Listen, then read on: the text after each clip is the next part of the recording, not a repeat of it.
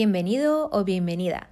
Si estás escuchando este podcast, quizás ya estés dentro de la comunidad IFM en Slack, pero si todavía no lo conoces, te invito a explorar los canales disponibles en la comunidad donde tendrás acceso a eventos privados, contenidos exclusivos, cursos, ofertas de empleo y lo más importante, networking con profesionales interesados por la democratización del mantenimiento y el FM. Tienes el enlace en la descripción del podcast para formar parte de una comunidad global. Y hoy tenemos el placer para los que no conocéis eh, a Moisés, ¿vale? Eh, vamos a, es miembro también de la comunidad de Telegram y de Slack, y a quien la evolución profesional experimentada le ha permitido participar en todas las fases del ciclo de vida de los activos, lo que implica un alto conocimiento de las necesidades desde una perspectiva global. También ha participado principalmente en áreas operativas centrado en su última etapa profesional en el mantenimiento y la gestión de activos en la industria alimentaria, aplicando técnicas de mejora continua y organización industrial. Actualmente desarrolla labores de responsable de proyectos y prescripción para un fabricante de sistemas poliméricos, con lo que logra participar en todos los ámbitos posibles. Además, Moisés colabora como profesor ponente en el máster en Ingeniería y Gestión de Mantenimiento de la Universidad de Sevilla y tiene inquietudes como Data Science. Para terminar, simplemente mencionar que Moisés es er, arquitecto, técnico e ingeniero de organización industrial, además de poseer dos másteres centrados en el mantenimiento industrial. Eh, compartimos eh, también su perfil de LinkedIn por si queréis entrar en contacto con él. Moisés, de nuevo, bienvenido. Muchas gracias por estar aquí con, nosotros. ¿Cómo estás? Muy bien, gracias a vosotros por la, invitación y encantado de, compartir esta charla con, vosotros y con todos los compañeros. Nada, el placer es nuestro. ¿Estás preparado para hablarnos sobre la gestión de mantenimiento en la industria alimentaria? Por supuesto, vamos a ello. Vale, pues eh, empezamos. Eh, por, iniciar, eh, no sé si podrías comentarnos los problemas o mayores desafíos a los que se enfrenta la industria alimentaria en la actualidad. Moisés. Bueno, en mi opinión, uno de los mayores desafíos pues, estarían relacionados con la gestión del propio mantenimiento, ¿no? con la gestión de los activos, ya que, mm, en mi opinión, por desgracia, pues, pues, todavía estamos en una etapa muy, muy arcaica en, este tipo de gestión. ¿no? Quiero decir con esto que, bueno, que evidentemente salvando las empresas punteras ¿no? o las, empresas de primer nivel, ¿no? pues hay muchísimos muchísimo porcentajes de empresas que, bueno, que, que no disponen de un GEMAO, que, que en esta etapa en la que nos encontramos pues sería básico, ¿no?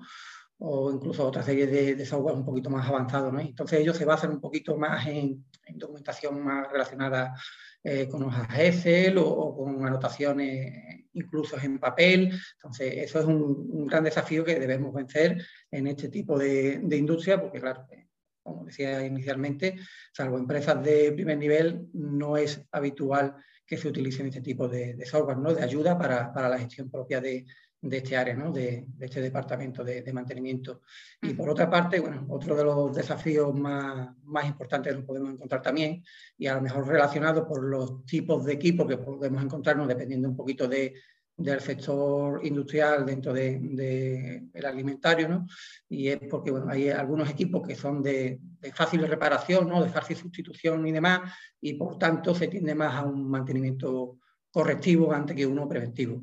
Si bien es cierto que, como venimos un poquito eh, influenciados o, eh, en este caso eh, condicionados por los sistemas de gestión de calidad alimentaria, los sistemas de gestión de seguridad alimentaria y demás, que tienen un foco muy, muy potente en, la prevención, ¿no? Precisamente por, esta cuestión, ¿no? por la iniquidad alimentaria que, debemos de preservar en este tipo de industria también evidentemente pues, debemos tener un, foco importante en el mantenimiento preventivo.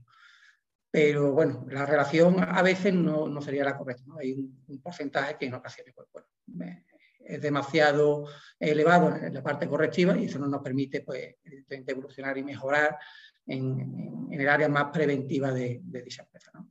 Y para finalizar un poquito, pues bueno, eh, el enfoque que, que, tienen estos sistemas de gestión que he comentado, gestión de seguridad alimentaria, ¿no? de gestión de calidad alimentaria, que en ocasiones son, son eh, unos sistemas que, quedan un poco, un poco burocratizados ¿no? al final dar una respuesta eh, más de un registro ¿no? de que se hacen determinadas acciones o sea, cometen determinadas actuaciones.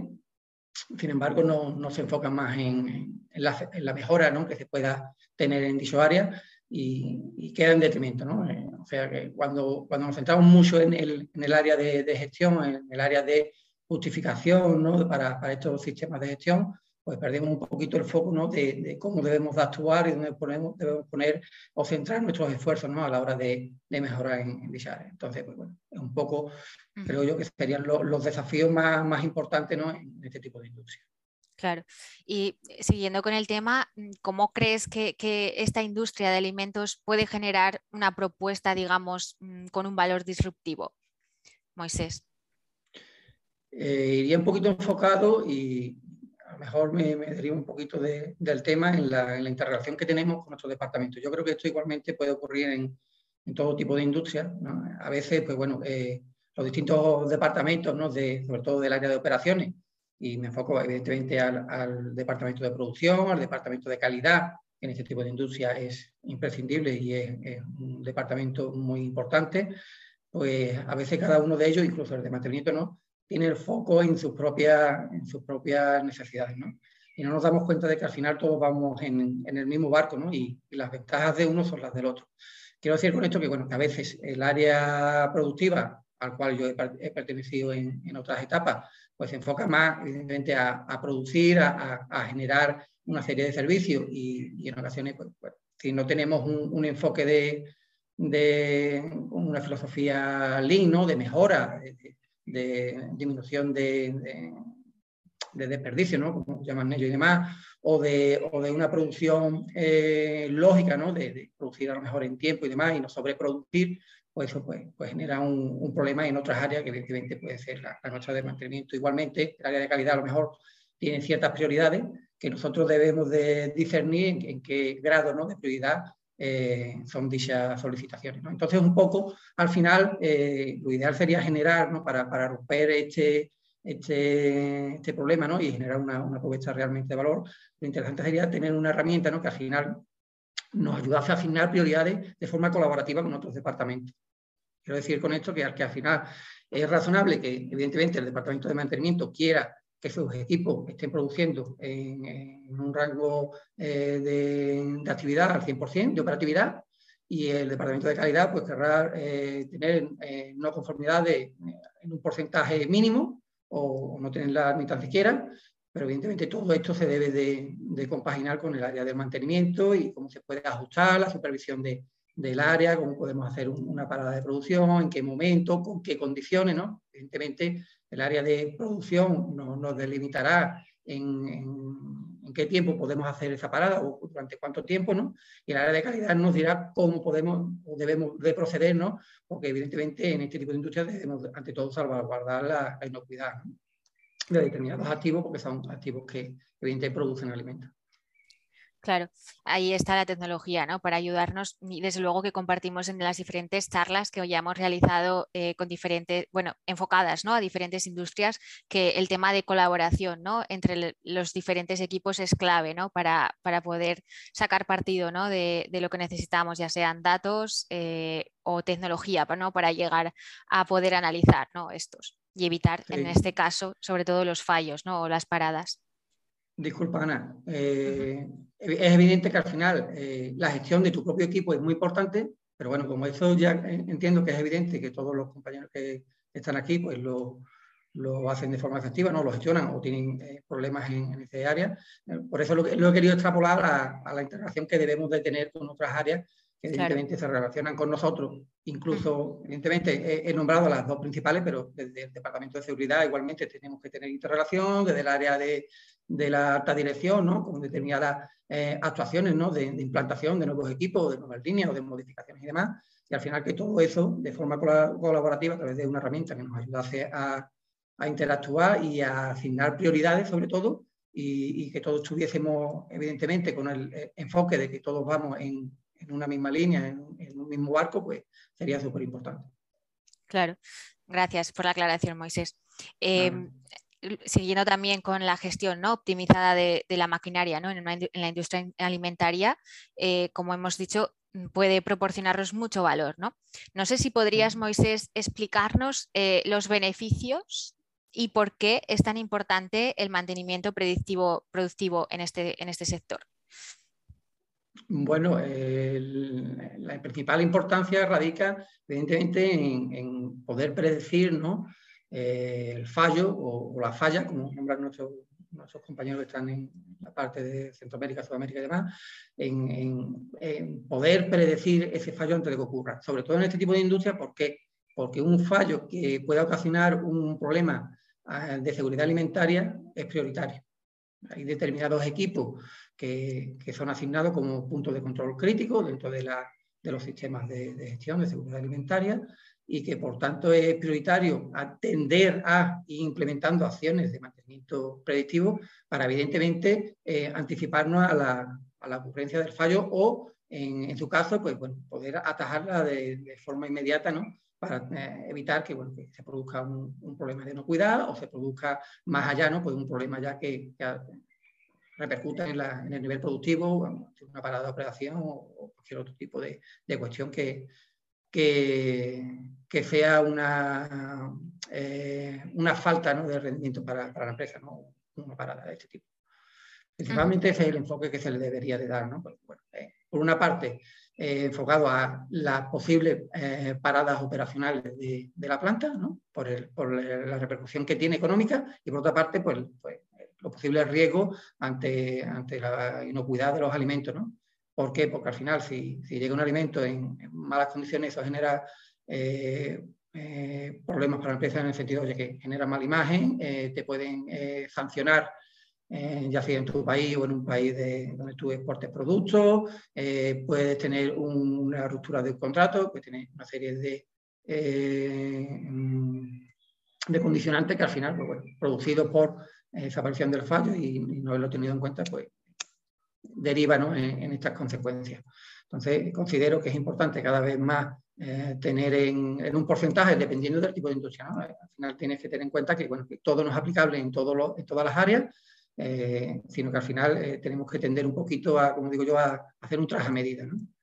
Todas las técnicas no son aplicables en todos los sitios, todos los equipos no funcionan en el mismo estado operativo en todas las industrias ejemplos claros, yo, puedo tener una bomba eh, en mi industria eh, para producir eh, cualquier tipo de, de, alimento y pongo un ejemplo, por ejemplo, una tomatera, ¿no? Una empresa que produce tomatera tiene un, equipo que es una bomba y esa misma bomba en otro tipo de industria pues tiene otro estado operativo que es distinto. Entonces, eso es lo que realmente hay que controlar y, es lo que hay que poner en, valor a través de ese mantenimiento predictivo. Vale, Moisés, eh, si tuvieras que resumirnos las fases para un correcto eh, mantenimiento predictivo eh, en esta industria, ¿cuáles serían para los que no estén familiarizados? Bueno, pues para los compañeros que a lo mejor no estén familiarizados, y, a lo mejor me repito, pues, bueno, sería prioritario, por una parte, tender a mantenimiento basado en condición, que sería pues, el, el antecesor a, este mantenimiento predictivo, eh, generar una puesta en valor a través del mantenimiento predictivo, incluso tender a un, mantenimiento prescriptivo, ¿no? aunque, no esté reflejado en, cierta normativa este, este, tipo de designación, mantenimiento prescriptivo. Entonces, importante, y, atendiendo a la pregunta, ¿no? las fases que se deberían de tener en cuenta. Pues por una parte, eh, tener un histórico de, eh, de los activos, de, tomar, eh, tener una toma de datos de, cada uno de los activos para, eh, evidentemente, saber cómo es su tendencia, cómo es su evolución y, cuáles son los fallos que, han tenido y cómo se, han resuelto y demás. Esto, evidentemente, es prioritario que, que, tendamos a, los IoT, ¿no? a, a, los equipos que hoy en día pues, nos dan eh, la, la sensorización de los equipos y demás, ¿no? dentro de las medidas de, las posibilidades. Entonces, al final, recopilación de datos, ¿no? por resumirlo de una forma en esa primera fase. Asignación de, de equipos por el estado especificado, que lo comentaba antes, es muy importante saber qué estado especificado es el de tu activo, es decir, en qué rango de operación voy a funcionar con ese activo en mi industria, que eso nos va a marcar evidentemente qué prioridad le debo de dar y qué nivel de riesgo me puede ocasionar en este tipo de industria alimentaria, el establecimiento de unos niveles de riesgo, ¿vale?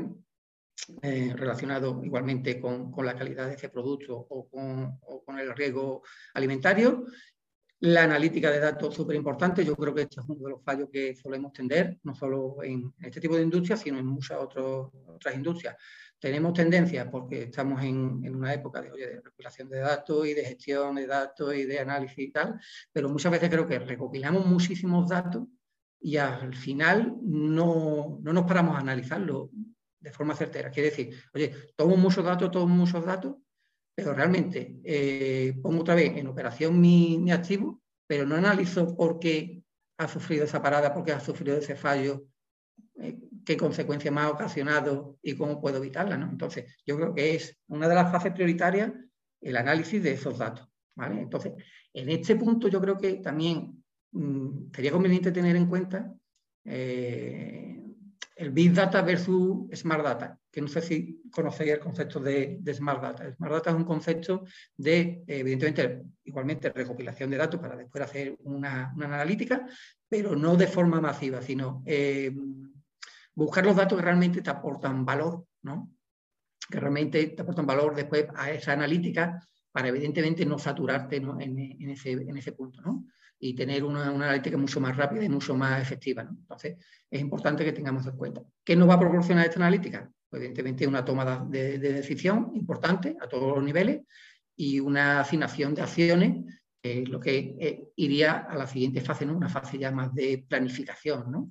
Interrelacionada, como he dicho anteriormente, con, otros departamentos como el de producción o el de, de calidad. ¿no? El de producción que nos va a permitir saber cuándo podemos actuar, ¿no? dentro de, su actividad y la de calidad cómo debemos actuar, sobre todo en este, este sector de, industria alimentaria. Y también, pues bueno, en otras fases posteriores, pues, eh, niveles de, inversión, es muy importante también eh, desde nuestro departamento, que hablamos un, lenguaje eh, muy técnico, saber traducir este lenguaje al lenguaje más económico, ¿no? más, más de la alta dirección, cuando se necesita a través de esas fases ¿no? por realizar una determinada inversión. ¿no? Eh, no es suficiente decir, oye, necesito invertir, necesito colocar este equipo, sino tenemos que ir un poquito más allá y decir, oye, eh, este equipo cuesta tanto, es un análisis eh, económico, este es el ROI, esta es la amortización, este es el retorno, y estas son distintas, las distintas opciones que tengo dentro de las de opciones que, tenemos disponibles en el mercado para, evidentemente, traducir este lenguaje más técnico propio nuestro a este lenguaje más económico de la alta dirección para que, evidentemente, puedan tomar una decisión efectiva a nivel, a nivel económico para, la empresa. Y como tienen después el Como una fase final que se tienen en, en todos los ciclos, ¿no? todas las fases, ¿no? yo, evidentemente, eh, siempre estoy a favor de, una última fase de mejora continua con un, retorno de eh, todo esto para después analizarlo y cómo podemos ir mejorando en nuestro área y cómo repercute en otras áreas, etcétera, etcétera. Yo creo que esto es súper importante. Muy bien resumido, Moisés. Me quedo con lo de los datos porque la verdad que, que tenemos tantos datos, ¿no? Una cantidad infinita de datos que no sabemos qué hacer con ellos y al final, si no los analizamos, no, no se puede gestionar, ¿no? ¿Nos recomendarías a alguien para las próximas charlas, aunque no sea de la industria alimentaria, que sea experto en gestión de mantenimiento, eh, facilities, mm, mejora continua, relacionado, que, creas que podría aportar valor o recomendarnos eh, algún blog, mm, libro, que últimamente que hayas leído recientemente? Sí, os comento, porque precisamente sé que, al final de, este tipo de salas hay este tipo de, preguntas. Y me ha notado aquí a un, compañero que tuve la oportunidad de, recibir en clase por parte de él en estos en estos máster de mantenimiento que, que, comentaba que yo he realizado y demás. Este señor se llama Javier Mena Bernal Escobar, es eh, gestor del departamento técnico de la empresa pública de gestión de activos, eh, eh, con ubicación en, Sevilla, y creo que es una persona que, bueno, que tiene una visión muy, muy cercana y muy, eh, muy buena de cómo se gestionan los activos en, todos los sectores, desde un edificio hasta una industria, hasta todo tipo de, de, empresas. ¿no? Entonces, yo quedé muy gratamente satisfecho con, con, las clases que que había impartido y creo que es una persona súper interesante para que en un momento dado, si queréis pasar el contacto y demás, para que, para que os podáis poner en contacto con él, porque sería muy interesante que, bueno, que, acudiese a una de, estas charlas. Y por otra parte, pues bueno, que creo que, que salió en una pregunta en, Telegram eh, acerca de un libro de, ingeniería de mantenimiento y fiabilidad aplicada a la gestión de activos, de, de Ingeman, ¿vale? cuyo uno de sus actores es Adolfo Crespo Márquez, que es profesor en, en la Escuela Superior de Ingenieros de aquí de Sevilla y a quien bueno, conocí en, en, otra de las titulaciones que, que, yo realicé. Y bueno, recomiendo, recomiendo el libro, recomiendo el libro porque es muy, muy interesante. De hecho, quiero hacer un inciso porque resulta que, eh, para que lo tengáis en cuenta, eh, todos vosotros, este año se celebra en octubre en, Sevilla el Congreso Mundial sobre Gestión de Archivos de Ingeniería. Entonces, eh, es interesante que sepáis también que, que este congreso se, se, va a celebrar, que se celebra una vez al año y que este año se celebra en Sevilla y que tiene gran importancia. ¿En qué fechas de octubre, Moisés? Te lo tengo que mirar, es eh, de mediado adelante, el 20 y algo. Te, lo, te recupero la información y te la, y te la aporto para que podamos pasarla también a los compañeros que tengan interés. Vale, genial. Pues aprovechando que tenemos varias preguntas, Moisés, antes de finalizar, Javier Basanta, eh, uno de los miembros también de la comunidad, eh, nos pregunta que cuál crees que será el futuro de las plataformas inteligentes de mantenimiento en el sector alimentario y las herramientas low code. Eh, creo que el futuro en este tipo de industria, este tipo de futuro va a tardar, eh, porque van un poco sujetas, sobre todo en, vamos, a, vamos a enfocarnos un poquito. La industria alimentaria está muy muy eh, centralizada en la parte sur de Europa y dentro de la parte sur de Europa muy, muy enfocada también a la, parte sur de, en este caso de España. Entonces, son tipos de industrias que eh, para este tipo de eh, adquisición, por llamarlo de alguna forma, ¿no? de ese tipo de, software y demás, suelen tender mucho a, subvenciones de nivel europeo, a, ayuda, etcétera. Entonces, en mi opinión, lo van a enfocar más a la adquisición de determinados equipos, equipos de detección, equipos de automatización de los procesos propios de, la industria, antes que eh, invertir en este tipo de software. Esa es mi opinión. Entonces, yo entiendo que eso en este tipo de industria llegará, pero llegará un poco más adelante. Un poco más adelante. Y la adquisición de ese tipo de, me, comentaba de, la POS, ¿verdad? De low code, de sí. Código. Perdón. Sí. Pues a lo mejor sí, con, mayor rapidez, por evidentemente tener, tener ese tipo de registro, pero dependerá un poquito de, lo que comento, ¿no? de, cómo es la evolución, de cómo ellos enfocan ese retorno, esa inversión y demás, y cómo vaya eh, el mercado para, para atender ese tipo de, de necesidades. ¿no? Yo creo que bueno, a, corto plazo, salvo empresas de determinado nivel, pues va a ir con, una tendencia muy, muy desacelerada, ¿no? muy, muy, muy lenta. Gracias por compartir la opinión, Moisés. Eh, también nos pregunta eh, si, en vuestra, si le gustaría saber eh, a Elías González si en alguna de, las empresas donde trabajéis habéis implantado algún sistema para aplicar el Big Data en la optimización de los planes de mantenimiento eh, relacionado con el Smart Data que ha comentado Moisés. En las que yo he tenido la oportunidad de trabajar, no. Hay determinadas empresas enfocadas a la mejora continua que se, te hablo de aquí de España, ¿de acuerdo? Que se relacionan con este tipo de industria y le, hacen, le hacen determinados análisis para la mejora de, sus procesos, ¿no? de mejora continua. Pero mm, igualmente, como la pregunta anterior, no se llega todavía a Yo creo que ese tipo de, aplicaciones actualmente pues están muy focalizados en industrias donde haya un mayor nivel de automatización y demás, donde evidentemente podamos recopilar datos porque tengamos ya sensores instalados en equipos y demás. Este tipo de industria es un tipo de industria, entre comillas, ¿no? y, vuelvo a lo mismo, a, gran, en gran porcentaje a un nivel muy por debajo de, de otras industrias los equipos, salvando excepciones, evidentemente tienes que tener equipos para la prevención de riesgos, oye, con los equipos de tratamiento térmico son eh, primordiales como puntos de control críticos. Te hablo de un pasteurizador, de un autoclave o de eh, un horno o otro tipo de, equipo de, tratamiento térmico para la inactivación de bacterias y demás. esos tipos de equipos que son activos de, denominados puntos de control crítico por estos sistemas de gestión, si están sensorizados y si se podría actuar con ese tipo de, de, analítica, ¿no? de, toma de datos y demás. Otro tipo de activos pues, son muy, muy, por decirlo muy rudimentarios, ¿no? En ese sentido, pues, son cintas transformadoras, son llenadoras, son, eh, son equipos muy, muy básicos, donde esa sensorización no, mm, podría ser aplicable, pero que, que, no le, que no les interesa en este, en este tiempo por llamarlo de alguna forma.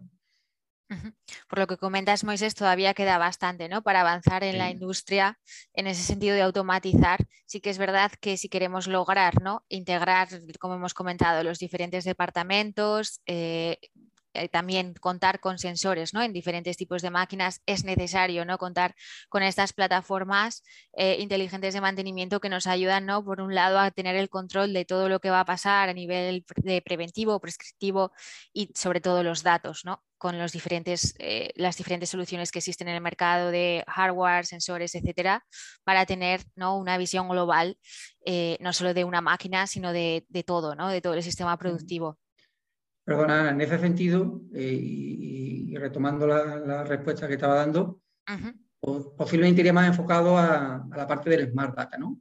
Claro. Si no tiene determinados sensores, oye, por, lo menos ten la toma de datos de los más importantes y haz una analítica que actualmente se hace de forma muy, por llamarlo, evidentemente en comparación, muy rudimentaria, ¿no? evidentemente se toman datos, se tienen históricos de, activos, se ve cuál es su tendencia, se hacen analíticas, se hacen pues, ANFE, se, analizan equipos, ¿no? Pero claro, eh, la sensorización no, no, está implantada y, en determinados equipos pues no, no, interesa, por una parte, o no interesa porque no, tiene aplicación, o por otra parte no le interesa a la empresa porque invierte en, otra, en otras cuestiones, ¿no? Claro. Tenemos otra pregunta de Alberto López. Eh, pregunta si, se podría exigir a los fabricantes estimaciones de durabilidad de los componentes para anticipar averías similar al mundo de la automoción. Sí, de hecho se hace.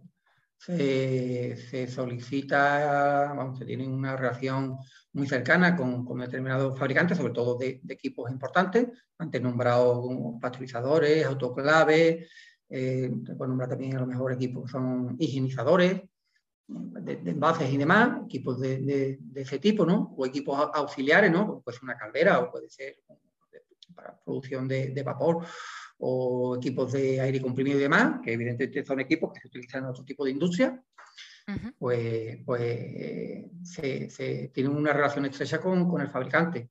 Al final tenemos que tener una balanza, evidentemente el fabricante tiene, eh, tiene histórico y tiene conocimiento y tiene un know-how importante de sus propios equipos, pero claro, tú al final ese equipo lo estás implantando en tu propia industria, donde tú, evidentemente, es lo que comentaba antes, ¿no? Tú le vas a asignar un estado especificado de tu estado de operación en tu industria. No es lo mismo tener, eh, voy a poner otro equipo, un motor reductor en, tu industria que en otra, aunque sea alimentaria, que tiene otro proceso totalmente distinto. Entonces, tienes que tener esa balanza de relación entre el aporte que te da el fabricante, que es súper importante estar en relación con él, para saber, bueno, pues, pues cómo, eh, funciona el equipo en determinadas condiciones, que son en las que ellos los ensayan, y después cómo tú vas a operar con este equipo. ¿no?